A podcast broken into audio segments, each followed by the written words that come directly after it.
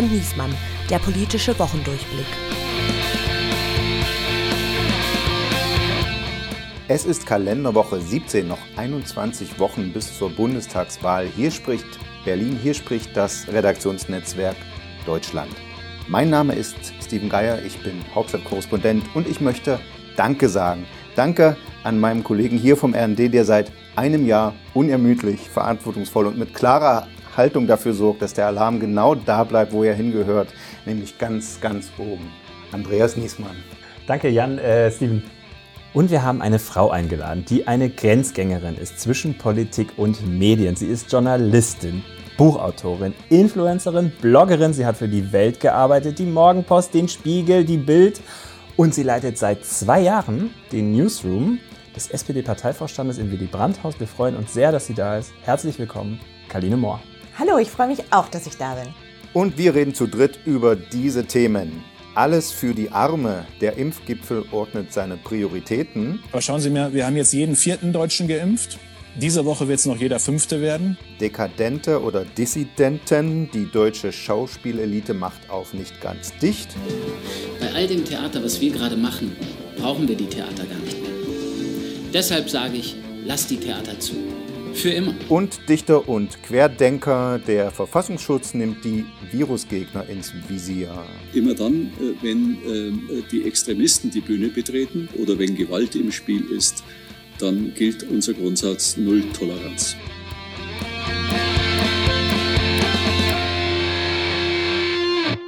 Karline, wir haben dich ja eingeladen als Expertin auch für digitalen Wahlkampf. Ähm, und äh, als solche bist du ja ähm, quasi unverhofft noch viel wichtiger geworden, als du es wahrscheinlich ohnehin schon für die SPD warst, wegen der Corona-Pandemie. Wie ist es denn so eigentlich im digitalen Wahlkampf gerade? Was, was kannst du uns berichten von der Front? Also ich liebe tatsächlich alles. Also am Wahlkampf und auch am digitalen Wahlkampf. Das ist mein erster, den ich mache. Und ähm, es, ist, es ist nicht langweilig. Also mit der SPD ist es sowieso grundsätzlich schon mal nicht langweilig. Ja, das kann ich bestätigen. Mm. Aus langjähriger leidvoller Erfahrung. Aber lass uns mal auch, wir laden dich ja auch ein, weil du ein Insider bist, lass uns auch mal auf diese Woche äh, bei der SPD gucken, weil wir hatten letzte Woche Paul Ronsheimer da von der Bild-Zeitung und äh, wir blickten gemeinsam auf dieses Duell. Auch ein großer äh, Olaf Scholz-Fan, ne? Riesenfan. Äh, das, weil, äh, jedenfalls, wir blickten gemeinsam auf dieses Duell, äh, die frisch aufgestellten Kanzlerkandidaten Laschet und Baerbock. Und er sagte, also wer diese Woche auch äh, eine Scheißwoche hat, sind ja die Leute im Willy Brandt-Haus, weil alle reden über dieses vermeintliche Duell Laschet-Baerbock. Und äh, Olaf Scholz ist irgendwie die tragische Figur. Wie war es denn im Willy Brandt-Haus? Wie war, wie war eure Scheißwoche?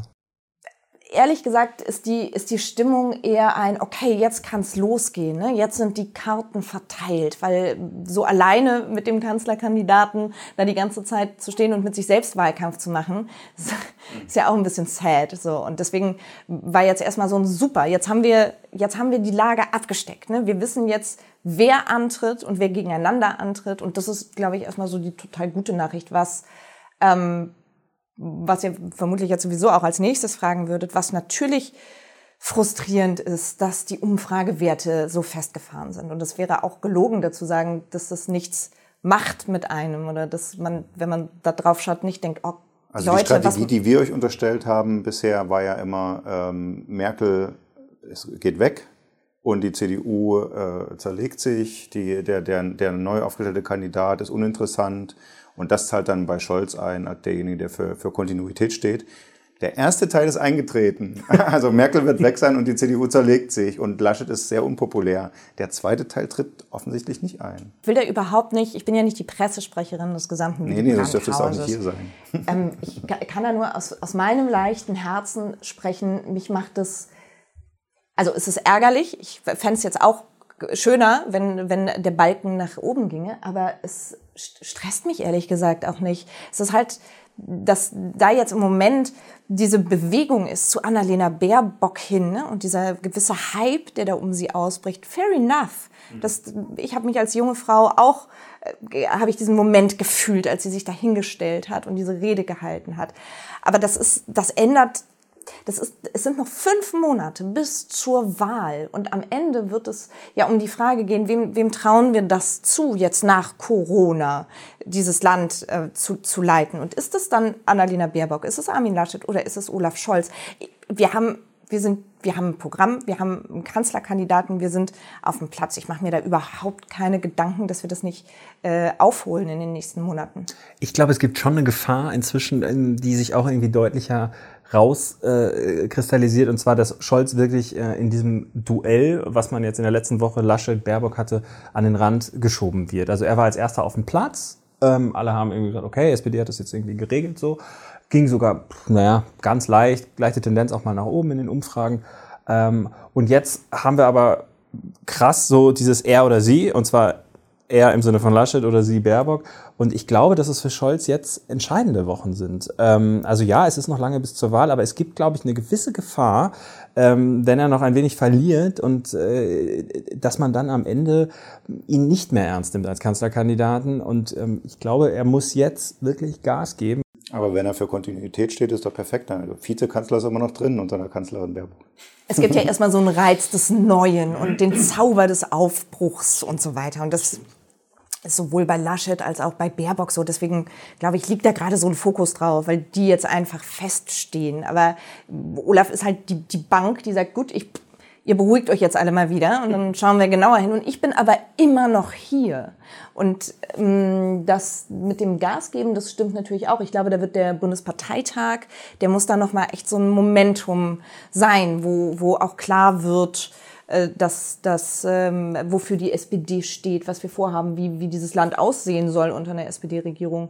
Das glaube ich auch, ja. An diesem Bundesparteitag, da muss echt nochmal ein Hamster mehr ins Laufrad. Und das ist ein gutes Stichwort für die Rubrik ha Hamstern und Husten. Hamstern und Husten. Die offene Rechnung. Und die offene Rechnung, das passt gut, weil die offene Rechnung, die die Bundesregierung, zu der die SPD ja auch noch gehört, äh, uns versprochen hatte, wir kriegen ein Impfangebot bis Ende des Sommers und am Montag war Impfgipfel und wir gucken, wie die äh, Erfüllung dieser Rechnung so steht, der Zwischenstand. Und tatsächlich sieht es gar nicht so schlecht aus. Es gab diese Woche einen neuen Rekord. Mehr als eine Million Impfungen am Tag. Äh, Gefühl ist auch so ein bisschen, die Stimmung hält sich auf. Das Justizministerium macht sich dran, sich zu überlegen, wie Geimpfte äh, wieder mehr von ihren äh, Grundrechten bekommen. Ein digitaler Impfpass ist in der Mache. Wird jetzt alles gut oder ich bin noch nicht ganz sicher, ehrlicherweise. Ähm, ich habe einen lustigen Tweet von Mickey Beisenherz heute gelesen, der schrieb, gefühlt waren es jetzt sechs Tage zwischen äh, niemand in Deutschland wird geimpft und warum sind eigentlich alle geimpft außer ich? Ähm, und das ist irgendwie so ein bisschen die Lage, in der wir gerade sind. Also man merkt jetzt, die Leute, die sich kümmern, die sich Mühe geben, die Netzwerke haben, ähm, kommen an so einen Impftermin jetzt ran. Man merkt im Umfeld, hört, man immer häufiger, ah, ich bin geimpft oder wir fallen Tag aus, wie auch immer. Ähm, gleichzeitig gibt es aber auch wirklich viele, die jetzt dringend warten und die den Termin nicht kriegen. Brandenburg zum Beispiel vergibt immer noch keine Erstimpftermine ähm, äh, oder mal wieder keine, so rum. Äh, also insofern, ich glaube, da steckt, ja, es steckt eine gewisse Erleichterung drin, aber es steckt auch ein gewisses Frustpotenzial drin. Also Politik muss da aufpassen. Kaline, erzähl doch mal, du hast dich impfen lassen vorgestern, ne? Vorgestern, ja. Oh, das war schön. Sie strahlt. Das Wirklich, das war, also ich habe das auch total unterschätzt, weil das geht wahrscheinlich vielen von uns so dass wir als mit Blick Richtung Steven, relativ junge ähm, Menschen uns gar nicht als so wahnsinnig gefährdet sehen, sondern an unsere Eltern denken, an unsere Großeltern denken. Und da waren wir schon, also diese Erleichterung, wenn Mama oder äh, Opa den Impftermin bekommen hat, das war ja riesig. Und dieses sich selbst zurücknehmen und zu sagen, ja komm, ha Hauptsache die Family ist durch. Und das war auch die ganze Zeit so mein ähm, Gefühl. Und als ich dann diese Impfeinladung bekommen habe und dann auch da war, was da plötzlich, wie sich das angefühlt hat, was für eine Last da dann doch von mir gekippt ist, das habe ich völlig unterschätzt. Es war richtig, richtig gut.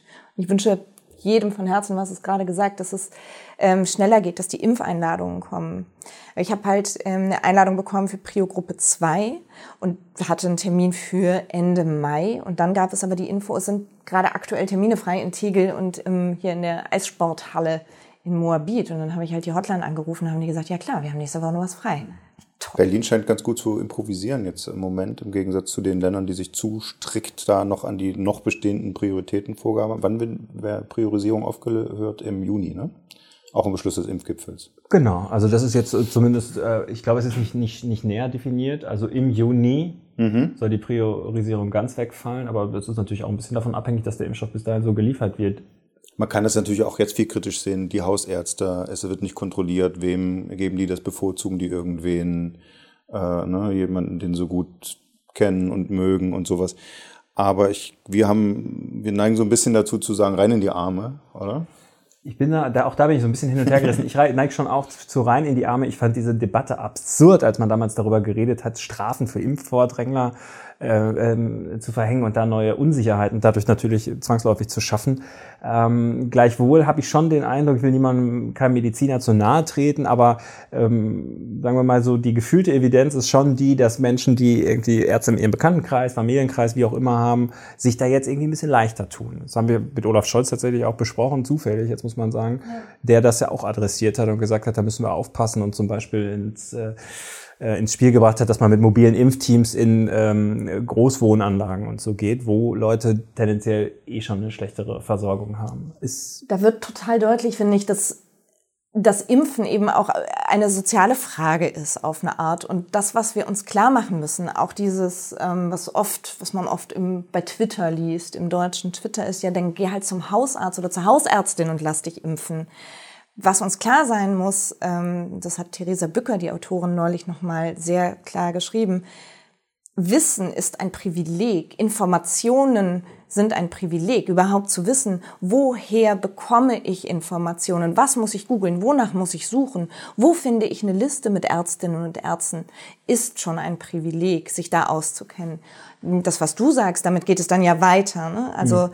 ähm, die Suche nach Hausärztinnen, Hausärzten, die dich mit auf die Liste nehmen, als jetzt Astra freigegeben wurde in, in Berlin für Hausarztpraxen, Praxen, da ging das los, auch im Freundes- und Bekanntenkreis, dass jeder sagte, kennt, kennt ihr jemanden, kennt ihr noch eine Hausärztin, einen Hausarzt? Und wenn du, ähm, und das kann, also das ist gruselig, das ist einfach richtig gruselig, dass es dann eine Bevorzugung gibt von bestimmten vermutlich eher akademisch geprägteren Blasen, die diese Zugänge haben. Die sagen, ja Mensch, nee, mein Schwager und Klar. Ähm, Klar. Mein, mein Bruder hat auch, äh, und der kennt jemanden und so weiter. Und, und das studiert, ist ja, das stimmt. Und, und das, das, ist natürlich auch die, die Gefahr bei dieser Debatte über diese Privilegien für Geimpfte, äh, in Anführungsstrichen.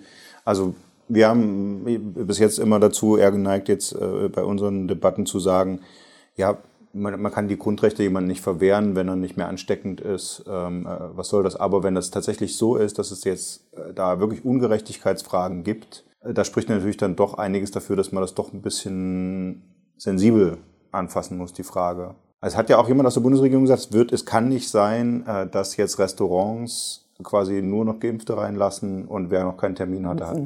Ja, ich glaube, also ja, dass, dass, dass man das ganze Thema sensibel anschaut und so weiter, aber ins Restaurant zu gehen ist jetzt auch erstmal kein Grundrecht glaube ich. Ähm, es geht ja darum, Geimpften oder Genesenen äh, gewisse Grundrechte zurückzugeben. Und das würde ich jetzt immer aus rein virologischer Sicht betrachten. Also jemand, äh, der geimpft ist und spazieren geht, ist vermutlich keine, keine Gefahr mehr für irgendjemandem. Das, es gibt keine rechtliche Grundlage mehr dafür, das zu verbieten. Und ich glaube, das ist die Diskussion und dieses in die Richtung geht's, aber ja, auch es da. viele Pressekommentare, die gesagt haben, jetzt waren die ganze Zeit die Jungen solidarisch, damit die Alten sich nicht anstecken. Jetzt sind die Alten geimpft, sollen die auch mal solidarisch sein und wir machen noch ein bisschen Lockdown. Ja, aber ja, aber die Frage ist ja auch, was macht mein Leben jetzt besser? wenn meine Oma nicht ins Restaurant essen gehen darf. Ich habe doch, also es bringt mir ja gar nichts. Das sehe ich auch so, aber es gibt schon ein Problem bei der Grundrechtsfrage bei, ähm, bei Ausgangssperre.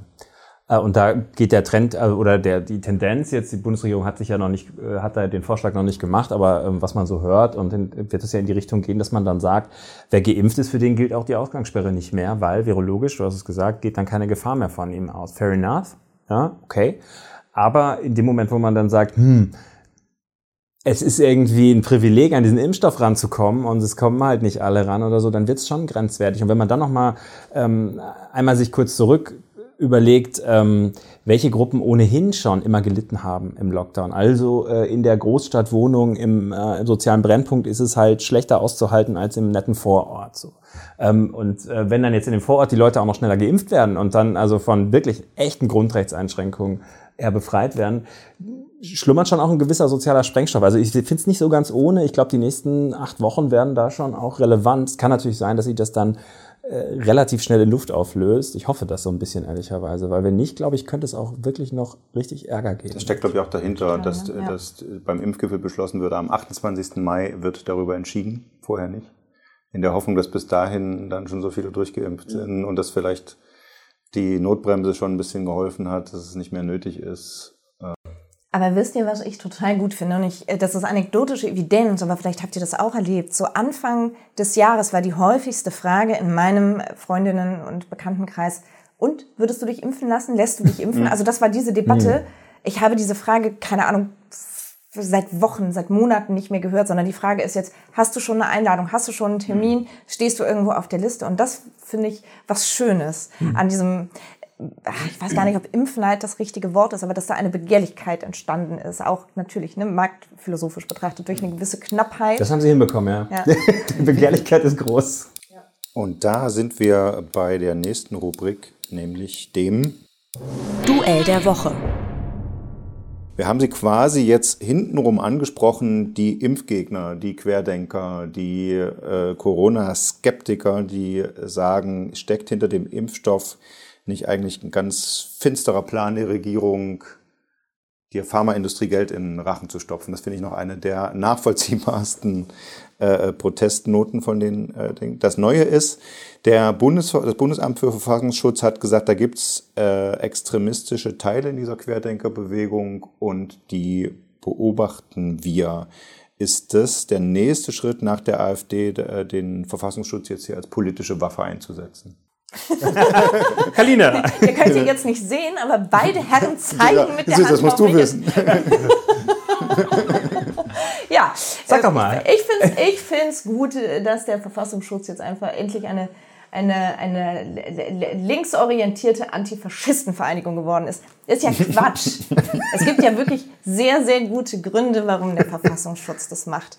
Das Gefährliche an den Querdenkern und Querdenkerinnen ist ja, dass sich da die verschiedensten Leute plötzlich gesammelt haben. Demokratiefeinde, Reichsbürgerinnen und Bürger ähm, und äh, Verschwörungserzählerinnen. So. Aber eben auch die schwäbischen Impfhippies, die schon immer dagegen waren, die auch Masernpartys feiern wollen. Und im Prenzlauer Berg ist das ja auch eine Hochburg hier um die Ecke da, oder? Da gibt's die große Skepsis gegen die Pharmaindustrie. So, und diese, diese Vernetzung von auch so vielen äh, verschiedenen radikalen Milieus ist, glaube ich, das Gefährliche. Und äh, ja, und dann gibt es da auch nochmal einen großen Bereich der, der Mitläuferinnen und Mitläufer. Also in dem Moment, in dem in einer Telegram-Gruppe, wenn die Corona-Notbremse äh, entschieden wird oder besprochen wird, Menschen dort hineinschreiben äh, und Listen teilen mit Abgeordneten, die dafür gestimmt haben und da Morddrohungen und Aufrufe und Adressen liegen und so weiter, dann äh, natürlich ist es ein Fall für den Verfassungsschutz. Es gab ja was halt nicht Impfzentren und, und Testzentren schon, ne? ja, aber also, ja, man muss ein bisschen aufpassen. Nicht jeder, der mal bei so einer Demo losgelaufen ist, ist ähm, sollte vom Verfassungsschutz beobachtet werden. Das ist ja das, was du gerade sagtest. Ne? Da sind auch viele Menschen, die ähm, nicht einverstanden sind mit bestimmten Maßnahmen. Und das sei ihnen ja auch gegönnt. Das ist ja das Schöne an der Demokratie. Das dürfen sie blöd finden und da dürfen sie auch demonstrieren. Aber wie, gesagt, diese Vernetzung innerhalb dieser Bewegungen von wahnsinnig radikalen Strömungen, äh, das mal im Blick zu behalten, halte ich für eine ausgesprochen brillante Idee. Ich, ich, ich selber habe so ein bisschen gezuckt ähm, äh, und Steven, du hast es ja so ein bisschen ironisch gerade auch anmoderiert, als es, es wurde ja eine extra eine neue ähm, Kategorie eingeführt äh, und zwar, ich muss es mir aufschreiben, weil ich es mir nicht merken kann, verfassungsschutzrelevante Delegitimierung des Staates. Ähm, und da zuckt man schon mal einmal kurz zusammen und denkt so, oh, okay, jetzt erfinden sie eine neue Kategorie. Ähm, da, über die Hürde musste ich einmal kurz gehen, so gedanklich, bin ich dann aber drüber gekommen, weil ich dann so gedacht habe, eigentlich macht das, also weil es ist ja einfach so, genau wie du sagst, hier wird an der Substanz des Staates irgendwie die Axt angelegt, es wird, ähm, äh, wird äh, quasi alles in Frage gestellt, wofür dieses freiheitlich-demokratische Land steht. Und äh, der Verfassungsschutz merkt dann an der Stelle, und das finde ich eigentlich ganz interessant, dass dieses klassische Links-Rechts-Schema also linke Gewalt, rechte Gewalt, dass das an der Stelle irgendwie nicht funktioniert, sondern dass es so übergreifend ist. Und das ist ja was, was wir eigentlich in Wahrheit ja auch in ganz vielen anderen Bereichen der politischen Debatte äh, schon seit Jahren merken, ne? dass ja. diese klassischen Links-Rechts-Konfliktlinien ja, ja eigentlich... und dieses, dieses Sammeln... Querdenker, kommt, ja, kommt das nicht sogar von, dieser Quer, von diesem Querfrontgedanken, dass sich Linke und Rechte zusammentun gegen den Staat? Ja. Genau, denen ist ja im Zweifel, geht es denen ja nicht um eine Maskenpflicht oder um eine Ausgangssperre, sondern denen geht es ja um den Systemsturz. Und das System ist die Demokratie. Und das ist verfassungsfeindlich. Ja. Punkt. Aufreger der Woche. So, jetzt haben wir uns warm gelaufen für äh, das Thema, von dem ich am Freitag noch dachte, das versendet sich schnell, aber es hat uns doch die ganze Woche alle aufgeregt. Die einige der größten Schauspieler, sagen wir der Welt oder Deutschlands, jedenfalls wirklich große Namen, ähm, haben kleine Clips gemacht, in denen sie ironisch, hat jeder mitbekommen, äh, über die Lockdown-Maßnahmen, über die Angst vor Corona und sowas äh, Späße machen. Also daher der Name, alles dicht machen. Und die erste Reaktion, glaube ich, damit wir das nicht noch alles nochmal jetzt nacherzählen müssen, war ein riesiger Shitstorm von, von den Leuten, die das für äh, gefährliche Übervereinfachung gehalten haben. Die zweiten Reaktionen waren differenzierter. Also Tagesthemenkommentar zum Beispiel war, lass die doch mal, äh, es muss möglich sein, ohne die gleich in eine rechte Ecke zu stellen. Allerdings der Applaus, den die bekommen haben, kam aus nicht aus der rechten Ecke. Äh, äh, Karline, war das eine Arschlochaktion von den überprivilegierten, überbezahlten Tatortdarstellern oder haben die irgendwem auch irgendwie aus der Seele gesprochen? Alles. alles, alles daran ist nicht ganz richtig und alles daran ist auch nicht ganz falsch. Hm. Ich glaube jetzt auch im Verlauf der, der Diskussion und wie sich ähm, die Protagonistinnen dieser Aktion auch äußern und rechtfertigen oder ihre Videos runternehmen, zeigt ja, das war vielleicht einfach an vielen Stellen nicht ganz zu Ende gedacht. Viele von denen haben sich zum ersten Mal politisch, öffentlich geäußert oder so klar Stellung bezogen. Nicht alle. Ne? Es gibt viele, die immer schon ähm, politisch auch viele sinnvolle Dinge äh, beigetragen haben in den Diskurs. Aber sich jetzt hinzustellen und zu sagen, na, das hättet ihr doch alles von vornherein wissen müssen, geht halt auch davon aus, dass man sich auskennt mit diesen Dynamiken. Es ist relativ voraussetzungsvoll.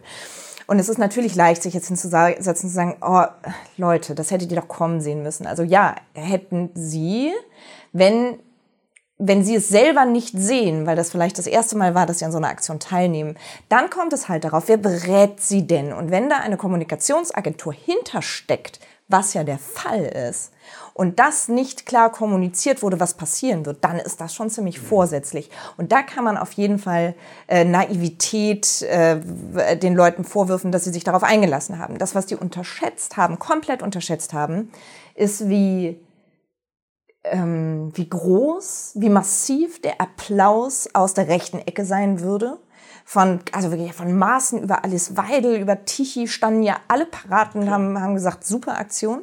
Das haben sie unterschätzt, wie, wie, wie groß dieser Applaus aus der falschen Ecke sein würde. Und sie haben gleichzeitig unterschätzt, wie breit die Kritik an der Aktion sein würde. Also ich sehe dieses, ich sehe diesen Agenturdude wirklich vor mir, wie der sagt, ja, ja, da gibt's dann Gegenwind, ne? Und dann hier Vogue, Twitter regt sich dann auf, aber da müssen wir gegenhalten, also, da müssen wir durch, ne? Das, das ist eine gute Aktion. So. Ich glaube, zwei, drei haben ja wirklich innerhalb von ein, zwei Tagen äh, Ulrike Volkerts zum Beispiel, die, die Sachen zurückgezogen. Wo ich, ich glaube, Heike Mack hat schon drei Stunden gebraucht. Was haben die sich gedacht? Aber du hast gerade gesagt, da steckt eine Agentur dahinter. Das habe ich dann doch noch nicht so im Detail gelesen. Wenn du das noch erzählen Ja, wenn man sich das Impressum anschaut, ähm, dann sieht man, dass äh, dort als Verantwortlicher gezeichnet äh, ist ein äh, junger Mann, der schon im vergangenen Jahr dadurch auffiel, dass er Corona geleugnet hat, dass er auf Demonstrationen teilgenommen hat und so weiter. So, ich weiß nicht, wie da jetzt genau der Ablauf war, wie transparent das auch in den Vorgesprächen war, aber das war ja sehr professionell und kampagnenhaft gemacht. Was sie, glaube ich, auch unterschätzt haben, war, also Form, Form ähm, äh, Form, Inhalt und, und Ziel der Aktion war halt keine klare Linie. Ne? Man versteht manchmal nicht so ganz genau, was so Leute, was wollt ihr denn eigentlich?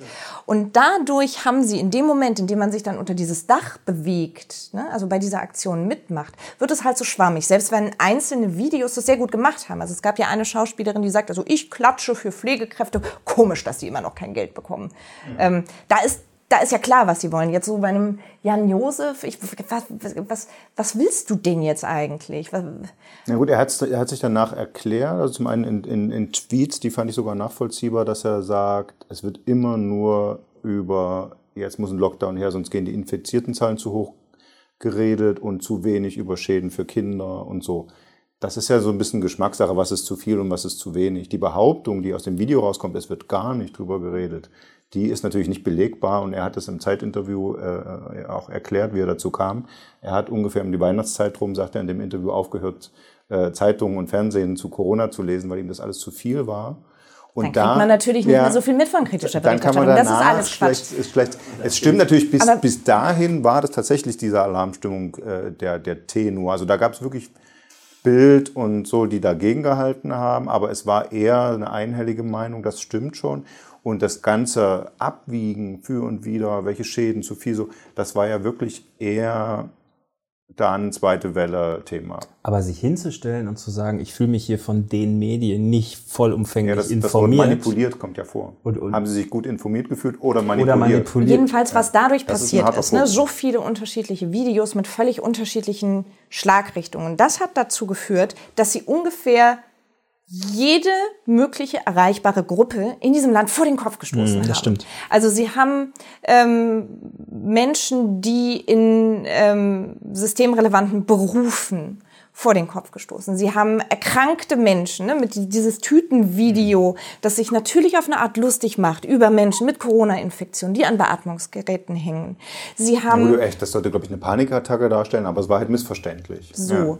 Ähm, sie haben vor den Kopf gestoßen Menschen aus dem Kulturbereich, die wirklich keine Kohle haben und nicht irgendwie in ihrer zwei Millionen Villa im Grunewald sitzen, wie man in diesen Videos ja auch zum Teil sitzen, die sagen, are you fucking kidding me? Sie haben Menschen und dann auch eine Ebene, die, über die wir bei dieser Geschichte noch ein bisschen wenig geredet haben, aber das, was auch passiert ist, ähm, diese Leute sind Vorbilder für ganz viele Menschen. Es gibt ja in der Kommunikationswissenschaft ähm, den, den Begriff des Opinion Leaders. Also Menschen vertrauen und glauben Leuten, die sie aus dem Fernsehen kennen, weil sie SchauspielerInnen sind oder ModeratorInnen und so weiter. Und jetzt stellt euch mal vor, diese ganzen Leute, wie vielleicht ihr beide, wie ich vielleicht, die seit einem Jahr mit Menschen Diskussionen führen darüber, ob es schlau ist, eine Maske zu tragen, ob es schlau ist, Abstand zu halten, ob es schlau ist, eine illegale Party zu machen oder nicht, ob es schlau ist, sich impfen zu lassen. Und ich ähm, nehme uns jetzt einfach alle mal auf eine Seite und sage, ja, wir sind diejenigen, die versuchen, Leute davon zu überzeugen, dass es vielleicht doch eine ganz gute Idee ist. Und dass die dann so einen Tatort-Schauspieler oder eine Schauspielerin jetzt sehen und sagen, ja, gut, aber der Jan Josef sagt doch auch, ist alles, mhm. ist alles übertrieben. Die machen die Arbeit von einem Jahr kaputt. argumentieren und Kampf Absolut. kaputt. Und das aber ist so ehrlich gesagt, bestätigst du damit nicht seinen Vorwurf?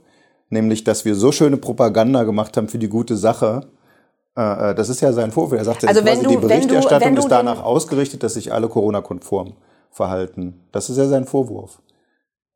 Also wenn, wir zeigen wenn, wenn ich meinem 84-jährigen hm. Vater erkläre, er sollte beim Einkaufen eine Maske tragen. Wenn du sagst, das ist Corona-konforme Propaganda, okay.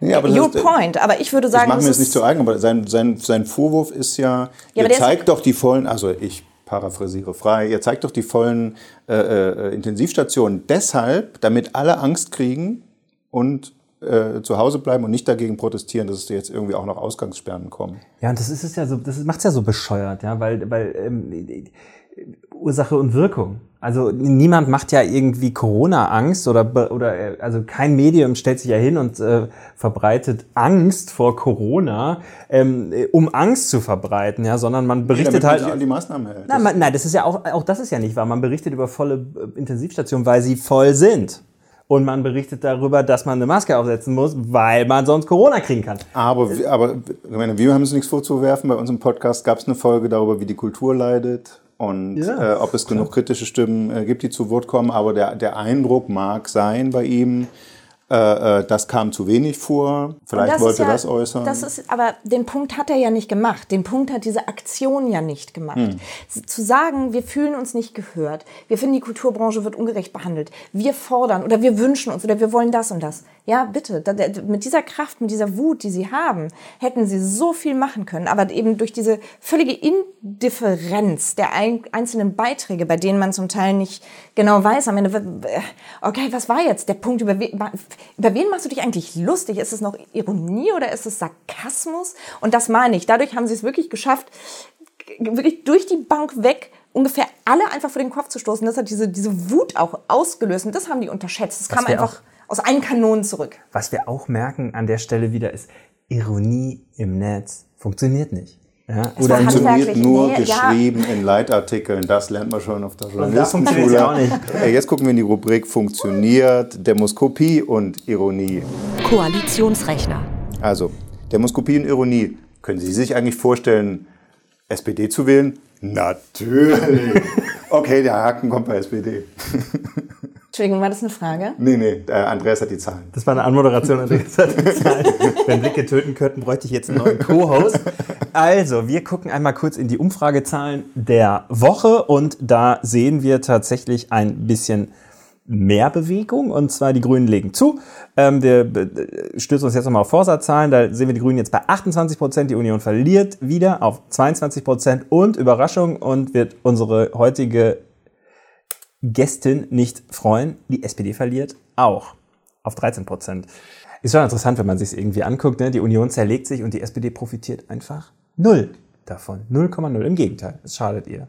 Habt ihr eine Erklärung dafür, Karline? Ich bin ja keine Wahlforscherin. Ich bin Wahlkämpferin. Das heißt, ich schaue mir die Zahlen an und ähm, bin, bin natürlich nicht begeistert, aber denke mir, na ja, entschieden wird immer noch am Wahltag und bis dahin gibt es noch eine ganz schöne Strecke. Und wer hier wirklich den, den besten Kandidaten oder die beste Kandidatin hat, das entscheiden wir nicht heute, nicht dieses Wochenende. Was, was, was man sich, was ich mir mal habe erklären lassen von unserem Chefstrategen Alexander Petring, und mir war das nicht klar, ihr wisst es natürlich, dass wenn man Menschen anruft und fragt, nächstes Wochenende, nächsten Sonntag ist Wahl, wen würden sie wählen, dass Menschen überhaupt nicht auf diese Frage antworten, weil sich normale Menschen einfach nicht jeden Tag darüber Gedanken machen, wen sie wählen würden, sondern sie antworten eigentlich auf die Frage, von wem habe ich eigentlich zuletzt irgendwie was Gutes gehört? Und klar, für Annalena Baerbock irgendwie, da, da, da, da, da, da passiert was. Oder ne, war ja auch lange Angela Merkel. Und das könnte vielleicht, ich weiß es nicht, so ein Effekt sein.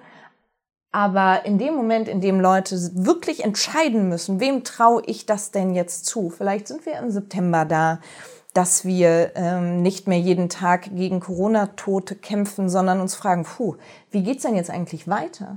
Wie, wie, wie kommen wir jetzt eigentlich aus dieser Krise raus? Und wem trauen wir das zu? Wer macht das? Das ist das, ist das wie, wie ich auf diese Umfragen schaue. Und da ist mein äh, Wahlkampfwille ganz ungebrochen. Aber dass die Grünen wirklich in Umfragen also deutlich stärkste Kraft sind, äh, das ist auch ein historischer. Also Höhenfluge kennen wir, da hat der Spiegel auch schon mal ein Cover gemacht, die neue Volkspartei und so, dann haben wir alle herzlich gelacht und dann waren sie wieder bei 8 Prozent. Aber jetzt äh, bei 28 mit so einem Abstand vor. äh, Aber wisst ihr, was in fünf Monaten noch alles passieren kann? Wisst ihr, wie viele Züge da schon entgleist sind in so einer Zeit? Also Martin Schulz war bei wie viel Prozent in der Höchstphase? Und das war auch fünf Monate vor der Wahl. Da dachten wir alle, Martin Schulz wird Kanzler. Aber sagen wir mal, es käme so und die wären so stark, äh, stärkste Kraft. Wer ist denn bereit, da als Juniorpartner dann überhaupt mitzumachen und Annalena Baerbock zum Kanzler zu wählen? Also die Union wird sich nicht so demütigen lassen, wenn sie denn so schlecht abschneiden sollte. Es wird eine schwere Regierungsbildung ähm, und wir sind weit weg von, der, von dem Szenario, was wir vor einem halben Jahr noch alle hatten, dass wir gesagt haben, es wird eh schwarz-grün. So, äh, lass mal überlegen, wen wir ins Kabinett äh, reinschreiben, so gefühlt. Das ist vorbei. Es gibt ja sehr, sehr viele. Oh, Entschuldigung, ich dachte, das war eine Frage. Nicht, ach, komm, ich kann Merz nicht auch einfach in seiner Kiste bleiben. Nein, der Söder hat gesagt, kann, kann seine kann, wir können Unterstützung. doch nicht, wirklich, ich kann Söder- diese März-Geschichte nicht alle, ich kann das nicht mehr Der ertragen. Söder Markus hat gesagt, Seine äh, Unterstützer standen für das Neue und den Blick nach vorn. Und jetzt hat Laschet gekontert, indem er Merz mit in seinen Schattenkabinett Wirklich der beste Grund, um wirklich einfach die, die, die müssen raus aus der Regierung. Niemand kann das wollen. Niemand. Wirklich. Ja, das ist der beste Wahlkämpfer für Rot-Rot-Grün, der Merz. Der März. Ja. Vielleicht. Ja, du, naja, ich meine, wir als Vogue People, ja, der. Nein, nein, nein, niemand Findet- kann Merz wollen. Niemand. Der Mann ist Lord Voldemort des Na, na, na, Neoliberalismus. Nein, nein, nein, nein, nein, jetzt müssen wir aber hier mal eingreifen. ähm, also wenn du dich zum Beispiel in die Heimat äh, von Steven, ins schöne Sachsen. Äh, Ja, und dann ist es doch besser, genau. Da ist der Fritze aber hoch im Kurs bei den Leuten. Und, dann jetzt ist mal doch, ganz im Dann Ernst. ist es doch besser, der macht es und der holt da die, die Stimmen für die äh, CDU, als dass äh, wie die Knallchargen von der AfD die Stimmen holen. Ich, außer Höcke fällt mir jetzt auch niemand ein. Zum Glück. Kruppalla kommt aus Sachsen. Den will man wirklich noch weniger an einer machtvollen Position sitzen sehen. Darauf können wir uns einigen, ja. Sehr gut. Und das ist wie immer das goldene Schlusswort. Darauf können wir uns, darauf können wir uns einigen. Vielen Dank an Karline fürs Hiersein. Vielen Dank an alle, die zugehört haben. Empfehlt uns weiter, wenn es Spaß gemacht hat. Und wir alle machen alles dicht und hören uns nächste Woche wieder. Tschüss. Vielen Dank. Tschüss. Tschüss.